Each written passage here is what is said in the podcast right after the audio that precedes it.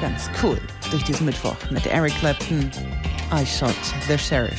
Hier bei Hitradio SKW, gleich zehn Minuten nach sieben am Mittwoch. Übrigens, Studien haben herausgefunden, dass es den Deutschen gerade am Mittwoch sehr, sehr schwer fällt, sich auf den Rest der Woche zu konzentrieren bzw. zu motivieren. Wir alle kennen so jeden Mittwoch dasselbe Bild.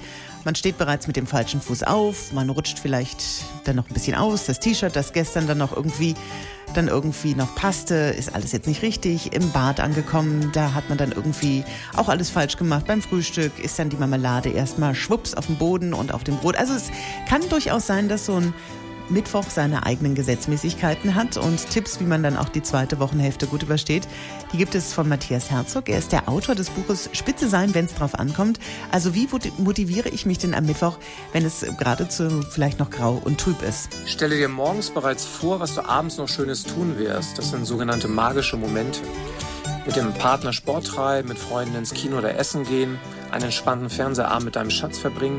Wenn du dir das vorstellst, sinkt dein Stresshormonspiegel um bis zu 50 Prozent.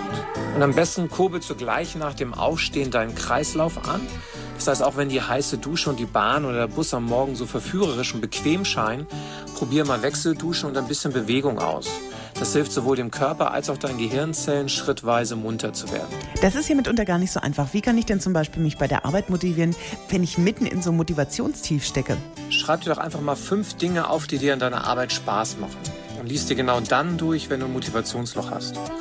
Findest du fast nichts, was dich an deiner Arbeit motiviert, solltest du vielleicht das nächste Wochenende einfach mal nutzen, um dir Gedanken zu machen, was du an deiner beruflichen Situation verbessern kannst, um wieder mehr Spaß zu haben. Findet sich da auch nichts, naja, bleibt immerhin noch der Jobwechsel. Oh, okay. Äh, wie kann man denn generell die Kollegen vielleicht unterstützen, damit die zweite Wochenhälfte auch einigermaßen gut überstanden wird? Absolut. Der folgende Tipp passt für Kollegen und auch für andere Personen wie Partner und Freunde, die dich unterstützen können. Und gleichzeitig motiviert es auch die. Am besten schaffst du folgendes Ritual. Sprecht euch gegenseitig ein ehrliches Lob aus, sagt euch gegenseitig, was ihr an dem anderen schätzt, was der jeweils andere gerade gut gemacht hat oder wofür ihr ihm oder ihr auch dankbar seid. Das motiviert ungemein. Okay, und dann habe ich gehört, man soll tatsächlich auch mal vom Spiegel lächeln. Das soll die Motivationskurve extrem nach oben bringen. Kann das tatsächlich helfen? Lächeln hilft tatsächlich, wieder gute Laune zu bekommen und das auch ohne ersichtlichen Grund. Wenn du zum Beispiel vorm Spiegel stehst, schaut dich so eine Grimasse an, bei der du denkst, oh, puh, du könntest auch mal wieder ein Facelifting vertragen. Und lächle die Grimasse mal mit deinem schönsten Lächeln an. Und ich sag dir eins, die lächelt zurück. Unser Gehirn kann nicht unterscheiden, ob das echt oder falsch ist. Es schüttet einfach Glückshormone aus und wir fühlen uns besser. Das sagt Matthias Herzog, Autor des Buches Spitze sein, wenn es drauf ankommt. In diesem Sinne, kommen Sie gut mit viel Kraft und Elan durch den Mittwoch für den Rest der Woche. Das mit uns, mit einfach guter Musik jetzt hier von Sebastian Hemer.